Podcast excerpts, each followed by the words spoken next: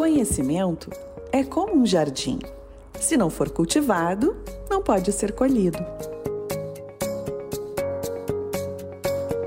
Foram meses de uma realidade diferente para pais e filhos.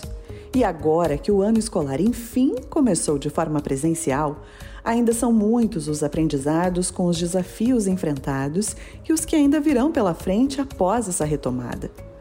A vivência escolar, tão importante no desenvolvimento pessoal, intelectual e social dos pequenos, hoje se vê cheia de inseguranças por conta dos protocolos de saúde, ao mesmo tempo que demonstra o abismo que se formou no aprendizado e evolução das crianças. Essa é a nossa preocupação hoje. Sejam bem-vindos. Eu sou a jornalista Débora de Oliveira e este é o Reunidos Cast, uma forma que o grupo Reunidos encontrou de se reunir com vocês e agregar conhecimento aos seus principais questionamentos sobre saúde e bem-estar.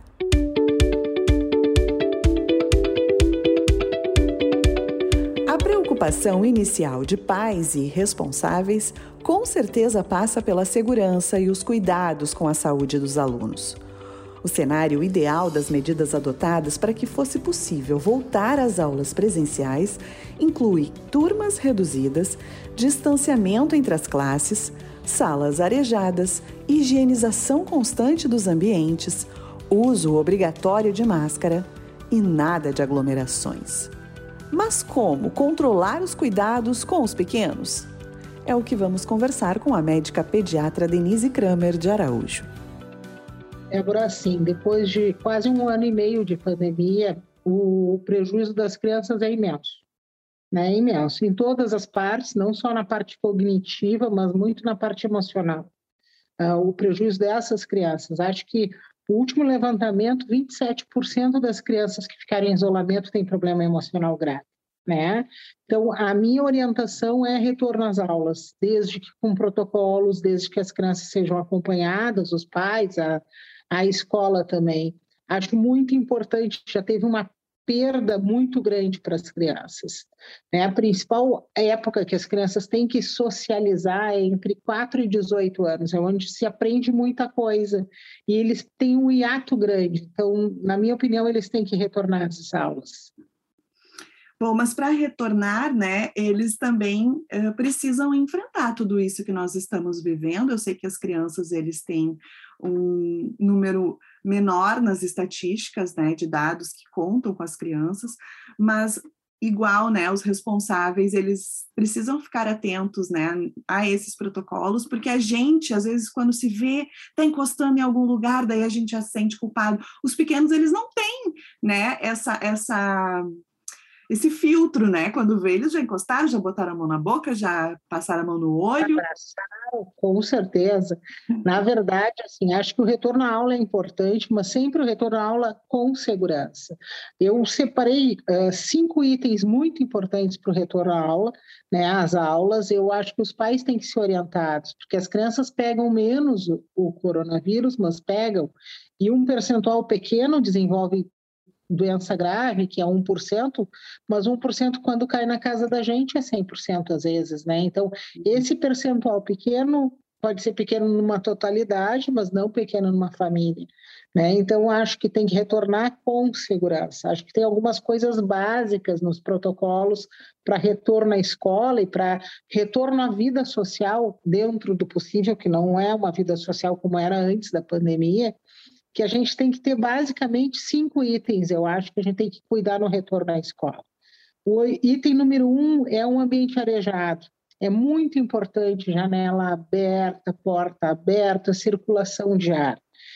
Esse vírus, o coronavírus, como todos os vírus, ele é transmitido por aerosol. A gente falando com as pessoas. Então, se eu falo contigo, ou se eu falo com uma pessoa, esse aerosol tem a capacidade de se deslocar até por dois metros. Se eu tiver um ambiente fechado, ele vai ficar mais concentrado. Então, se eu tiver um ambiente arejado, o aerosol se dispersa mais e a contaminação é menor. Então, é muito importante a gente tentar deixar o ambiente arejado, janela aberta, porta aberta, e o que tiver, fazer atividade ao ar livre. Tem algumas escolas que propiciam isso, né? Aulas ao ar livre é mais seguro para as crianças. Uhum. O item 2 que eu acho é um distanciamento. Como eu mesmo disse, o aerosol esse, que é o vírus, ele se desloca para até 2 metros. O ideal que não é o que a gente vai conseguir fazer nas escolas do Brasil, seria um distanciamento entre as crianças de um a dois metros. O ideal é dois metros, porque não adianta os outros itens que todo mundo se preocupa, que são importantes também, mas a gente tem que fugir do aerosol do coronavírus. Então, o distanciamento é importante. O item 3 que eu penso é a higiene das mãos, né? Lavar a mão, passar álcool gel. As crianças se adaptam muito melhor que os adultos nessas rotinas. Se elas tiverem um exemplo em casa, a criança é a cópia dos adultos, dos pais. Então, se o pai e a mãe tiverem o costume de lavar a mão, de passar álcool gel, as crianças vão ter esses costumes também. Isso é importante, mas é uma somação de todos os fatores que é importante. Outro item que eu acho muito importante é o uso de máscara. Uh, a máscara é uma barreira física ao aerosol do coronavírus. As crianças, algumas e a maioria delas é portadora assintomática. E não só do coronavírus, como outras doenças respiratórias virais também. Então, o uso de uma máscara adequada é importante. O que, que se sabe? Que crianças abaixo de dois anos não podem usar máscara pelo risco de sufocamento. Criança entre 2 e 5 anos podem usar máscaras desde que sejam treinadas pelos pais, e o treinamento tem que ser lúdico, a criança tem que achar um interesse, a máscara tem que ser de algum personagem que eles gostam, a criança nessa faixa etária está numa fase da imaginação muito boa, e tem que ser uso de máscara supervisionado, não dá para botar máscara numa criança de 3 anos e deixar ela sozinha de máscara, né? Uhum. Então tem que ser supervisionado. A máscara ideal para qualquer pessoa, e agora a gente está pensando nas crianças, que é o, o que eu trabalho dia a dia, tem que ser uma máscara bem ajustada ao rosto, que pegue o nariz e a boca e que fique bem fechada no rosto. Não pode ficar ventilando dos lados, senão o aerosol entra ali. O ideal é que seja uma máscara de duas camadas, pelo menos, de duas ou três camadas. Como a pele das crianças é muito sensível, o ideal é que seja um tecido de algodão. A irritação que se faz no rosto dessas crianças com o uso da máscara é muito grande. Então, é muito importante que seja uma máscara de qualidade boa.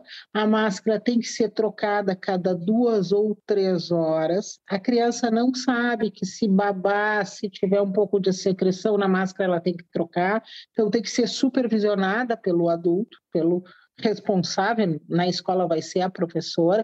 Então tem que ter, tem que mandar para a escola um saquinho para máscara limpa, um saquinho para máscara suja, planejando mais ou menos uma troca de máscara a cada duas ou três horas e uma máscara reserva se cair no chão tem que trocar a máscara também.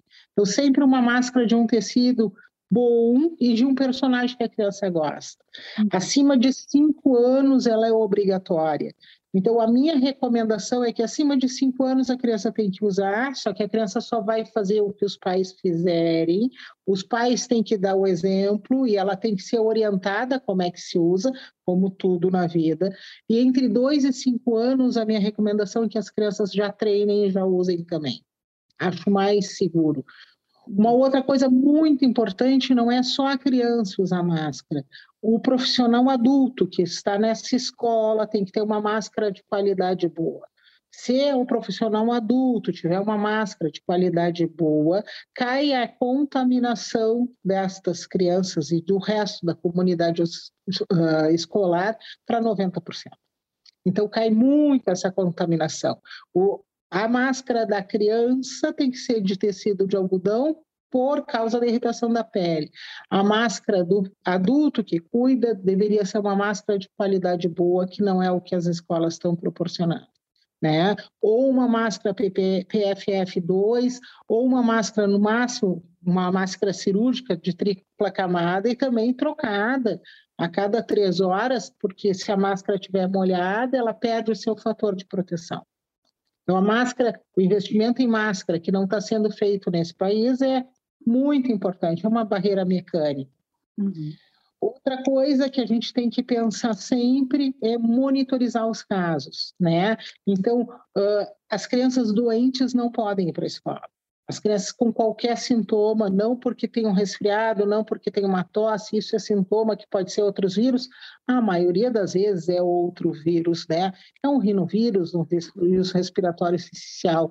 Mas se a gente pensar que a gente está no meio da pandemia e o vírus mais importante e que tem uma letalidade maior mesmo nas crianças, é o coronavírus, então essas crianças têm que ficar em casa, a escola tem que fazer um monitoramento de casos, de como é que estão os casos, qual é a criança que está doente, quem foram os contatos, isolar os contatos, né? monitorizar as crianças. Se a criança fizer o exame que ela deve fazer, tem que, se for positiva, ficar isolada pelo menos por 10 dias. A criança tem que consultar com o pediatra para ver qual é a orientação. Então, é muito importante também que a, a escola ajude, que os pais ajudem, de não enviando crianças doentes para a escola.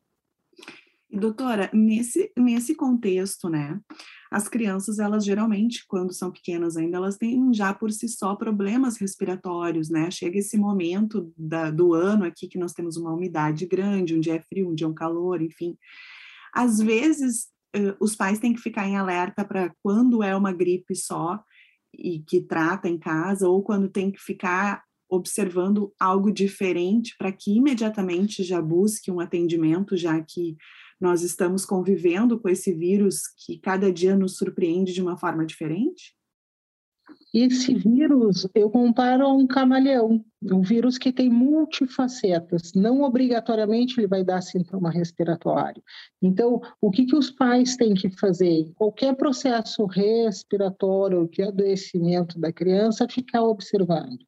O vírus, na maioria das crianças, dá quadros leves e às vezes a criança nem sabe que está doente, ou a criança tem uma dor de cabeça, uma febre de uma vez e passou.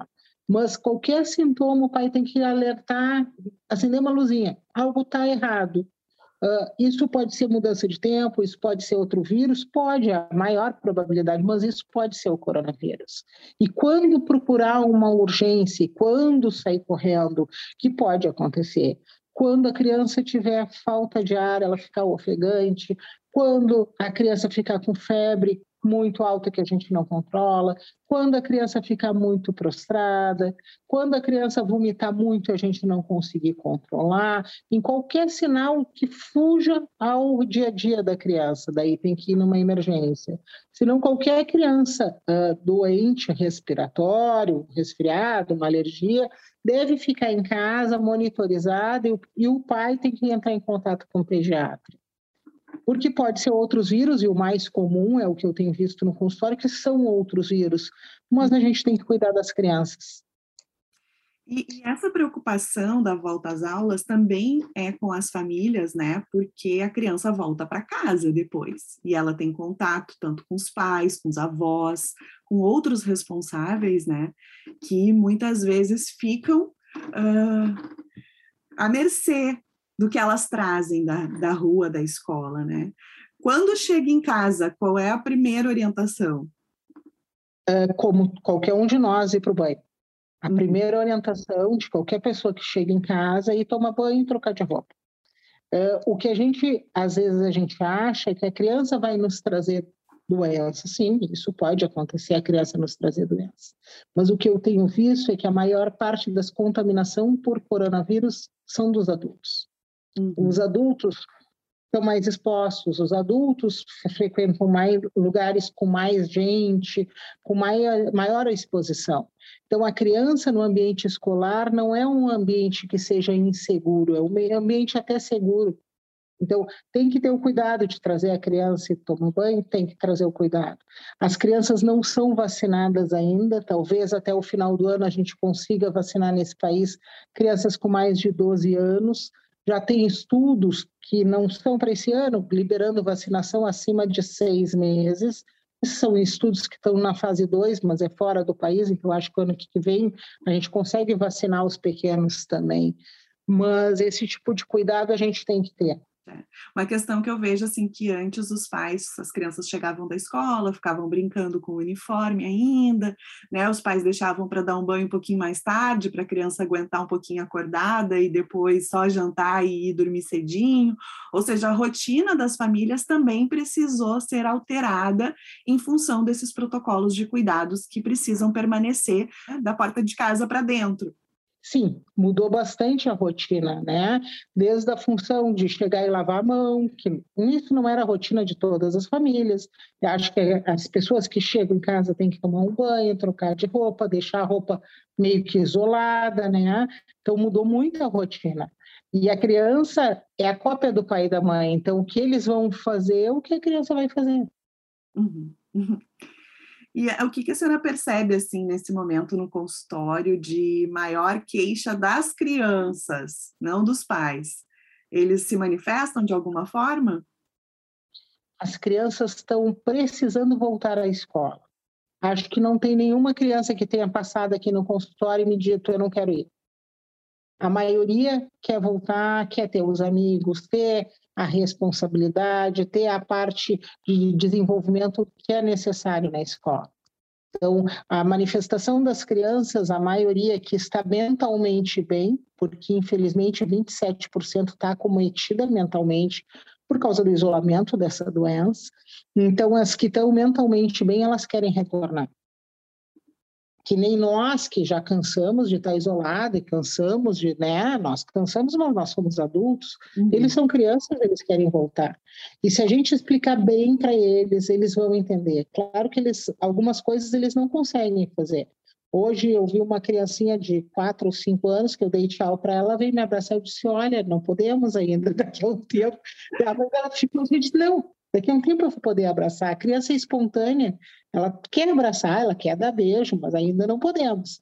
Mas se a gente explicar, eles entendem bem.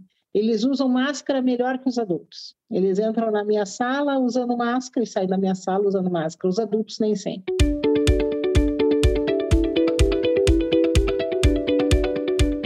Segundo a Unicef, crianças de 6 a 10 anos são as mais afetadas pelo longo período longe da rotina escolar. Uma exclusão que pode acarretar em um retrocesso de cerca de duas décadas a meninos e meninas. Até o final do ano passado, cerca de 5 milhões de alunos não tiveram acesso à educação. Mais de 40% deles nessa faixa etária.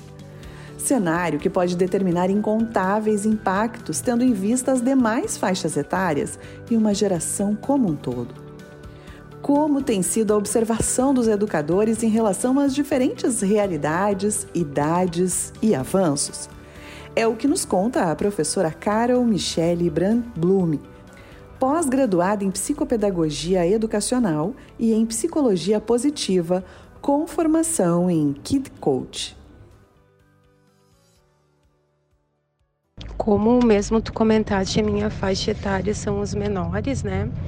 É, e a gente não tem uma régua para medir eles, uma vez que a educação infantil, né, o currículo ele é abrangente, cada um aprende do seu, do seu, no seu tempinho e agora com a nova BNCC é, é respeitado muito esses processos e essas experiências que eles vão desenvolvendo dentro do cotidiano, né? Então, uh, o que, que a gente fez, por exemplo, né? Quando chegou voltando as turminhas, e principalmente porque eles estão voltando gradativamente, é, a professora tem um norte e e faz assim um, um crivo, vê onde eles estão, o que, que eles já alcançam, para a partir disso ela propor os projetos, né? Mas uh, o que mais assim pegou os pequenos, né, com certeza foi o emocional, né, principalmente porque os pequenos sentem muito pai e mãe, né, o tempo inteiro. Até os sete anos a criança é muito a mãe, depois dos sete aos 14 é o pai. E o medo das famílias, essa incerteza, levo, não levo, como é que será que vai ser? Os pequenos, não existe distanciamento social para educação infantil, uma coisa que é bem surreal. Quando foram feitos esses protocolos, com certeza esqueceram das crianças de 0 a 6 anos, né?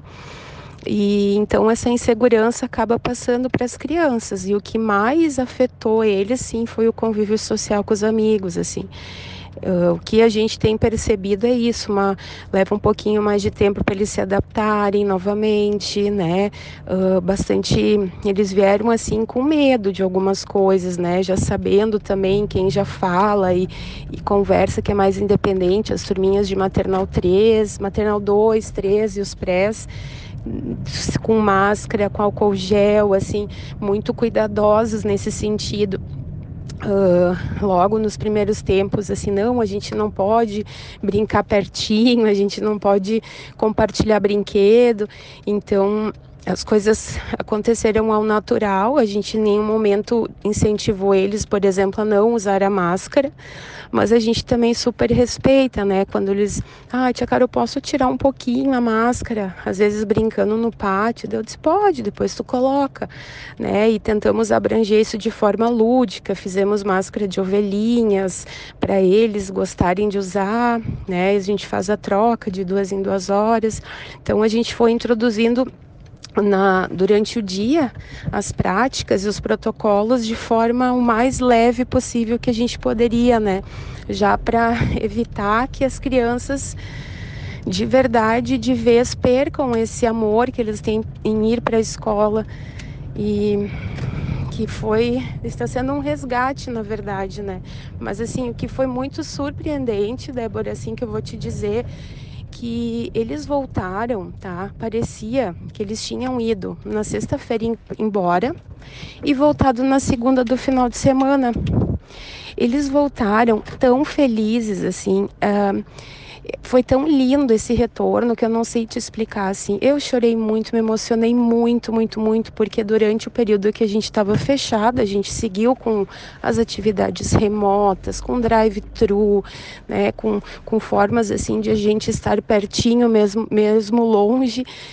Mas foi demais. Eles estavam com, esperando muito por esse momento. Eles queriam muito brincar no pátio, na rua, andar no balanço de pneu, andar nos cantinhos que eles gostam.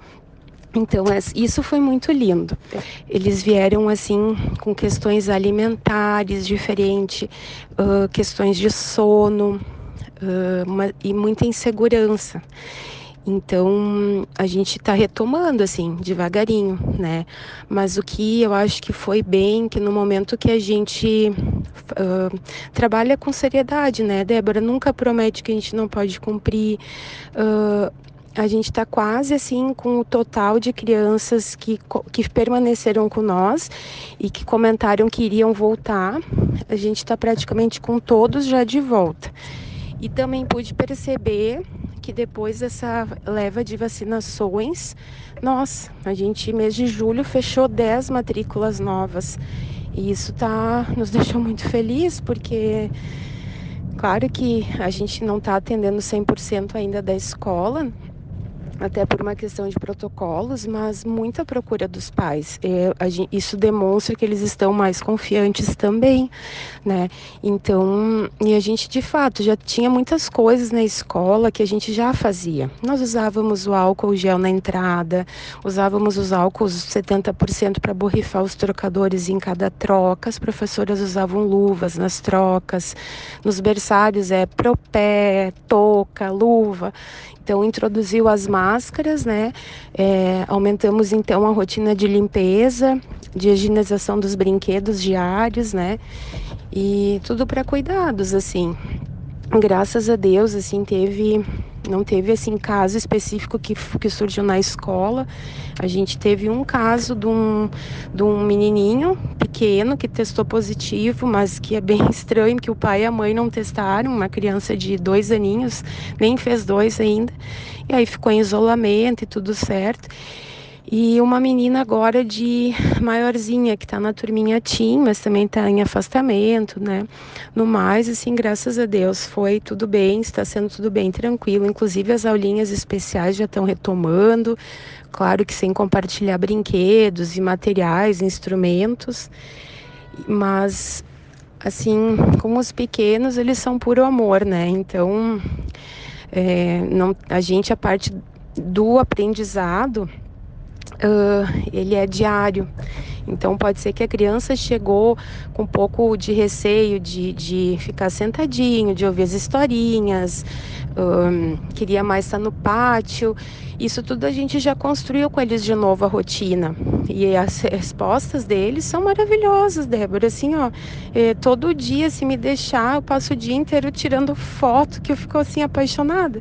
Eles que nos trazem o que eles querem trabalhar, né? As questões, as perguntas, eles são investigadores, coisa mais querida, né? Desde os pequenos até os maiores. Então, dessa parte da aprendizagem, eu não pude sentir muito com eles, foi mais o emocional, né, as questões de insegurança, de medo, porque o resto, nossa, criança surpreende todo dia, né?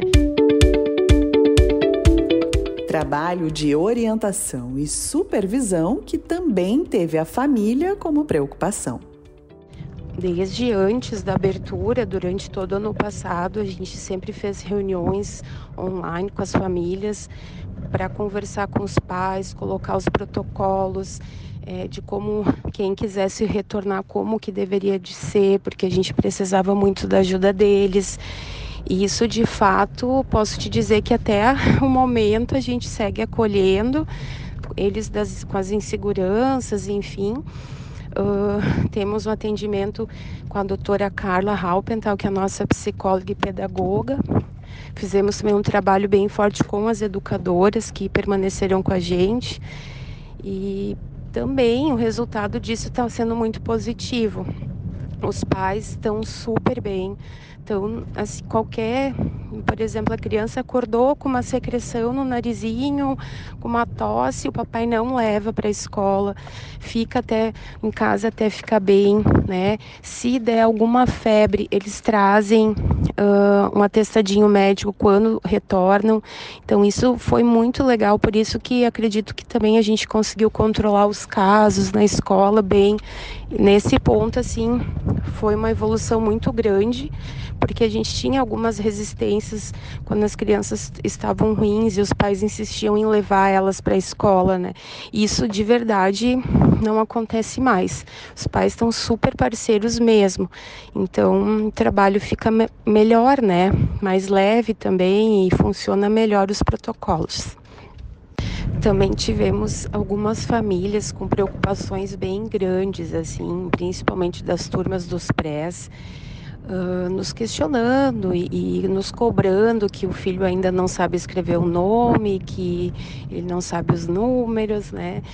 E claro que é, efetivamente durante a pandemia não teve grandes aprendizados, né, Débora? Teve uh, a manutenção de vínculos muito forte. E nem sempre uh, os pais também têm esse discernimento de entender que a criança, a educação infantil, é, ela vai aprender através das vivências do seu cotidiano, que a matemática ela vai aprender contando quantos amigos estão na fila para o almoço, uh, quantos amiguinhos faltaram, contando quantos objetos eles têm no pátio. Nesse sentido, na divisão, quantas, quantas pecinhas eu posso deixar para cada amigo, para que todo mundo possa brincar. Eles vão aprender ordem crescente, decrescente, na fila de escovar o dentinho. Vamos fazer a fila, o menor fica na frente, o maior fica atrás. É dessa forma, é no lúdico, e depois que se coloca em letras, em palavras e né, na escrita. Isso eles têm todo o tempo do mundo na primeira e segunda série, né? Mas eles já saem com essas noções na brincadeira, sem a professora ter que parar. Agora nós vamos aprender a escrever o dois. Só que isso ainda é difícil para algumas famílias absorverem, que o aprendizado se dá muito mais através da interação e do cotidiano deles do que a gente desenhar para eles o que tem que ser feito e a forma que eles têm que descobrir isso. E a pandemia ficou claro né, essa preocupação, porque de forma online, o que, que a gente construía assim com as famílias? Brincadeiras Uh, ah, mas né, brincar de esconde-esconde, eu brinco sempre com eles. Né? Ou uh, pular corda, eu brinco sempre, né? Muitos não conseguiam entender isso, por mais que a gente explique. Mas eu também sei que é um passinho de cada vez, isso é uma construção também com as famílias. A gente ama estar no pátio, não temos apostila na escola, a gente constrói tudo com eles. E o aprendizado, assim, eles são espertos demais. Sem a gente querer, eles estão escrevendo os nomezinhos presa, a gente quase tem que dizer: esperem. Esses dias me pediram para escrever emendado o nome, Débora, pensa, seis aninhos. Aí falei: calma, meu amor, tu vai ter muito tempo para isso ainda. Mas, enfim, isso é uma parte que fala um pouco do desenvolvimento deles, cognitivo, e, e da forma que a gente trabalha na Lalelu. Uh, então, o que também, o que percebi agora, me lembrando também de alguns casos, que as crianças, por exemplo, que estavam quase desfraudando, acabaram voltando com fraldinha. Uh, algumas crianças assim que já estavam numa evolução de exercícios, de movimentos, também acabaram, né, com mais medo na hora de retornar, de ir no banheiro, de sentar no vasinho, por exemplo. Mas isso também foi questão assim, ó, de uma, duas semanas eles já tomaram coragem de novo e seguiram. Mas é essa, esse medinho às vezes que os pais têm em casa, né? E eles são pais, não são educadores, né? Então, toda a família faz achando que está acertando. Então, eu não julgo, né? Não, não condeno as famílias porque não foi fácil, não está sendo fácil. E todos estão fazendo o que melhor acham para os seus filhos. Mas essas são algumas questõezinhas assim que surgiram também. Ah, mas meu filho vai, vai chegar atrasado, como é que vai ser? Então a gente, calma, né? A gente vai dar conta do que a gente precisa atingir com eles através da brincadeira. A gente vai talvez acelerar algumas questõezinhas ou abranger duas, três coisas ou mais dentro de um projeto para que eles também tenham esse conhecimento. Então, tudo na, se conversando, a gente consegue grandes coisas, que é esse acolhimento. A comunicação tem que ser clara e a gente sempre é muito transparente transparente com as famílias. Então, aos pouquinhos, né, a cultura vai mudando. Né? Então, tenho algumas exceções de pais ainda um pouco mais resistentes quanto a isso, quanto a essa alfabetização precoce, mas a maioria já está confiando no nosso trabalho. Em uma fase crucial de desenvolvimento cognitivo, sensorial e motor, foi nesse período que muitas crianças apresentaram alguns regressos evolutivos. Na fala, na escrita, memória, alguns dos componentes prejudicados e que exigem a introdução de profissionais específicos para auxiliá-los a diminuir as perdas. É por isso que vamos conversar com a fonoaudióloga Cristine Coimbra, especialista em linguagem do desenvolvimento infantil. E eu queria saber, na tua área, né, o que, que tu já percebe, assim, nas crianças? Porque muitas delas desaprenderam o que já tinham evoluído e precisaram recomeçar, né? É verdade.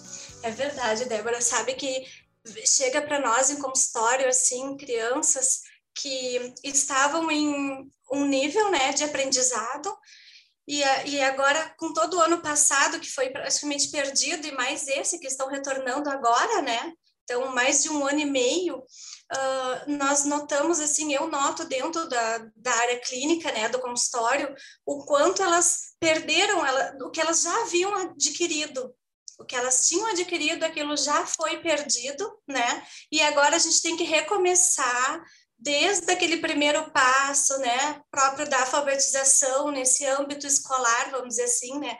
Porque foi prejudicial para todos, né, estudantes, vamos dizer, dentro, né, da, da educação. Mas eu acredito ainda que para as crianças, né, nesse processo de alfabetização, esses vão ser que vão sentir mais, né, e foram os que, a princípio, mais prejudicados, né, por estarem nesse momento de aprendizado. Então, assim, muitos, há um ano atrás, vamos dizer, eles já deveriam estar tendo contato com letras, com escritas, com fonemas, com grafemas, né? E, e no fim isso foi perdido. Eles estão tendo um ano depois um ano e meio depois, é que eles estão começando a ter esse contato, né?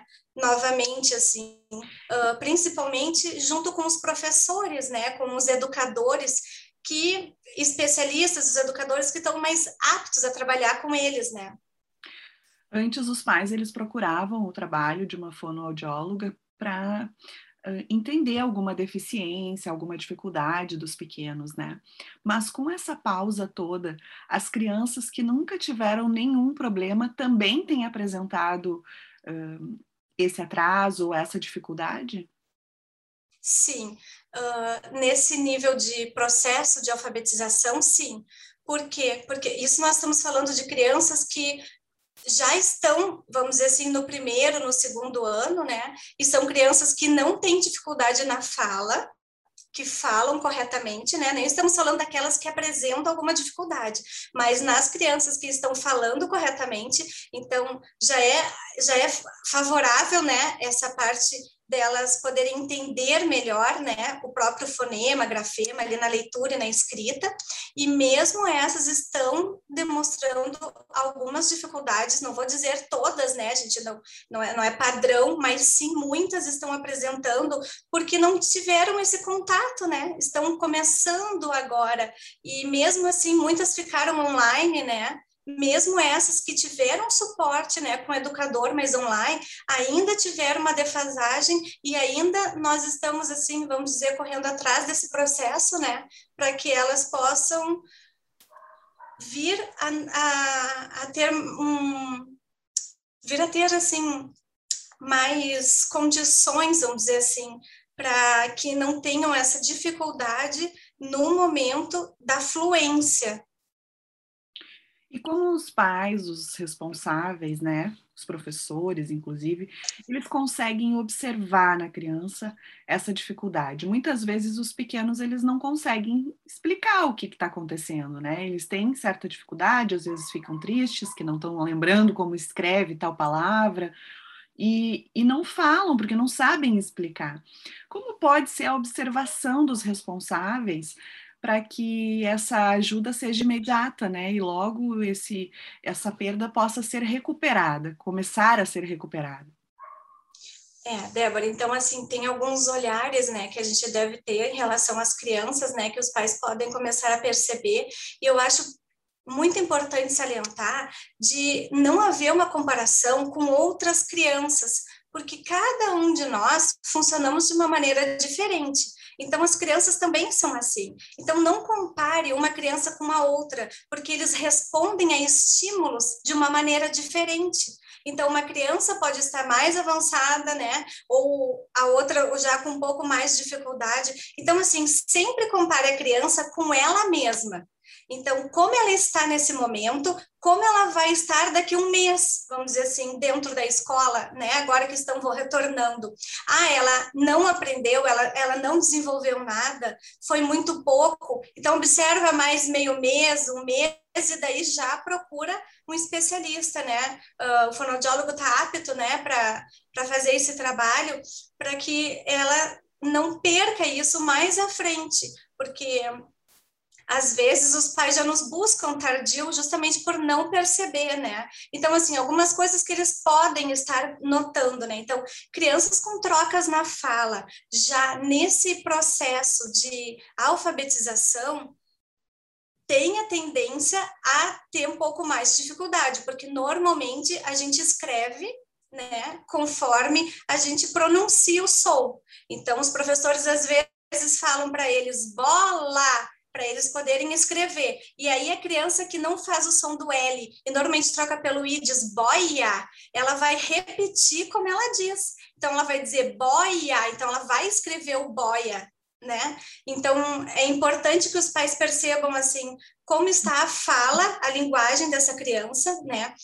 Outro fator principal também é a parte da leitura, se essa criança já está num processo, né, de leitura, então, assim, é perceber como está essa fluência, porque crianças que estão muito pré-silábicas, né, que o pré-silábico é aquela criança que ela lê bem silabado mesmo, assim, bo, lá, né? Essa criança, ela vai ter uma tendência a não conseguir interpretar o que ela lê. Então, eles leem uma frase inteira silábico.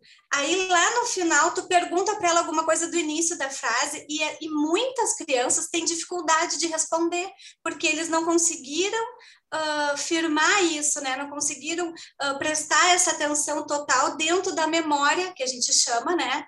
Da, da, própria memória lexial, para que elas pudessem interpretar essa frase. Então, tem frases bem simples assim, que a gente mesmo faz, né? Vamos dizer, uh, Arthur jogou bola no domingo. Então é bem fácil de tu perguntar, a criança lê, aí tu questiona ela, tu vê, é uma frase simples, não é nenhum texto, né? E aí tu pergunta para ela, quem foi que jogou bola? Daí para a criança responder, ah, foi o Arthur. E o que foi que o Arthur fez mesmo? Para a criança responder. Qual foi o dia que a criança fez? Qual foi o dia que o Arthur jogou bola. São, são pequenos detalhes, mas assim, ó, que orientados, né, estimulando a criança, faz toda a diferença nesse processo de alfabetização. É muito importante esse exemplo, porque eu acho que começa realmente, né, dentro de casa essa percepção, já que a proximidade com os pequenos é maior e, e entender até que ponto a evolução dele já vinha acontecendo, né? E depois com os professores que ficaram também longe das crianças nesse tempo todo, até eles perceberem, talvez seja realmente uh, um, um, início tardio né, do processo de recuperação das crianças. Então fica esse alerta aos pais, né, aos responsáveis, aos avós, as pessoas que cuidam das crianças ou que são responsáveis por elas, para que esses pequenos exercícios sirvam de alerta quando um profissional precisa ser inserido né, na recuperação desse, dessa pausa e dessa perda toda que eles tiveram, né? É, com certeza. É importante estar atento, né? Como a gente diz, crianças são, né? Nossos filhos são heranças do Senhor, né? Então, que a gente possa estar cuidando e estar atento nesse processo, porque com a pandemia foi algo que mundialmente, né, foi algo assim muito impactante até para eles, né? Então essa parte do processo de alfabetização é crucial para que eles possam depois terem mais à frente, né, uma vitória e conquistas no aprendizado, né? Então a, a, o processo de alfabetização ele é a base né? É a base que a criança tem sobre todos os estudos depois, né? Então é muito importante que os pais possam estar atentos, né? Estar em parceria com os professores também, né? Uhum. Para que eles possam estar se apercebendo de como essa criança está reagindo. E evitar também a negação, né? Porque às vezes a negação dos pais, ah, meu filho não precisa de uma fonoaudióloga, não, meu filho não é uma criança que tem problemas. Nem é essa a questão, né? A questão realmente é auxiliá-lo na desculpa, na uh, exploração desse mundo todo que ele acabou tendo uma perda de contato. A gente sabe que os relacionamentos são tão importantes para o desenvolvimento das crianças, né? E eles estiveram alheios a isso nesse tempo todo. E muitas vezes a negação dos pais, achando que não precisa, que não é o momento, que não, é exagero, pode atrapalhar as crianças lá na frente, né? Com certeza, vai atrapalhar sim, vai atrapalhar sim, Débora. Assim, ó, claro, a gente não exige muito dos pais, porque essa parte da negação, para alguns, uh, eles até nem percebem que estão negando, né? Não é, né, não, é, é tão natural para eles, né? Aquele filho perfeito, né? Mas a criança ter trocas na fala ou ter alguma outra dificuldade, né? Não, não deixa de fazer com que aquela criança seja amada e seja especial para aqueles pais. Então, o quanto antes né, os pais possam estar ajudando mais rápido, nós vamos poder estar estimulando e menos essa criança vai sofrer dentro desse âmbito né, escolar, desse âmbito de processo de alfabetização. Então, isso é muito importante que, é, junto, eu reforço junto né, com os educadores, que os professores, né, às vezes encaminham, e mesmo assim os pais demoram a vir nos procurar, então, que se há uma solicitação, né, do professor, que os pais possam estar procurando mais rápido, né, o quanto antes, para que a gente possa já ser trabalhado com essa criança todo esse processo e que ela não perca, né, não fique mais em atraso, né? Se o professor já está sinalizando, é porque há algo que possa ser corrigido, Então, que os pais possam estar buscando, sim, né? E, e quando a gente fala, assim, nessa parte de fala também, Débora, é tão interessante que às vezes a gente diz assim, olha, uh, vamos ver como a criança está falando, mas que alguém de fora possa se aperceber, porque às vezes a criança tem muitas trocas e os pais, né, os familiares, enfim, aqueles que são muito próximos, eles já estão tão acostumados com aquela fala que eles entendem tudo que a criança diz, né? O próprio próprio professor, depois de um certo tempo, começa a entender também o que a criança diz, né? Então, que alguém, né, algum familiar, alguém que esteja, né, uh, não tão próximo, ou algum amigo, que possa estar também se apercebendo, né? Olha, não, realmente, alguém que fosse chegado, né, a família, para ver se essas pessoas entendem que não seja só o familiar mais próximo, né, só pai e mãe, mas que fora desse contexto, se as pessoas estão entendendo o que a criança está dizendo, como a criança está se expressando. E não falar também é um sinal, né? É um sinal bem pontual, né? A criança, assim, com dois anos de idade, até os três já se espera que ela tenha de 200 a 400 palavras adquiridas, né? Claro que a gente sabe que tem crianças que funcionam, né, mais lenta do que as outras, mas dentro uh, do processo de linguagem tem, tem alguns aspectos que eles são cruciais para aquela idade. Então, assim, uma criança de dois a três anos, ele já precisa estar formulando frases simples, como uh, boneca mesa, né? Que ela quer se referir que a boneca está em cima da mesa. Então, ela não vai falar artigo e preposições, mas uhum. ela já se fez uma frase simples, né? Tipo, não quer, uma coisa como não quer, que eles adoram dizer o não, né? Que é a primeira coisa que às vezes eles aprendem é o não. Não quer. Então, assim, né? Não é, não é aquela frase completa, eu não quero, mas ela já fez uma frase simples, né? E a gente chama os três anos, Débora, que é o boom da linguagem, né? É três anos é a explosão da linguagem. A criança, a partir dos três anos, já deveria estar com um vocabulário muito aumentado, muito maior. A criança já tem que estar tá fazendo frases mais completas, né? Então a gente espera que isso até os quatro anos se concretize. E aquela criança, volta a afirmar, que com quatro, cinco anos tem uma fala inteligível para as outras pessoas, né? Que pai e mãe entende, mas as outras pessoas é uma fala inteligível. Essa mãe, esse pai já tem que procurar um especialista, já tem que procurar um fonoaudiólogo, porque é crucial para a criança, né? A certeza é que esse é mais um momento de adaptação e resiliência para professores, alunos e responsáveis. Desafio que certamente será superado gradualmente, com cuidados individuais e coletivos para a segurança de todos e evolução constante do aprendizado adiado.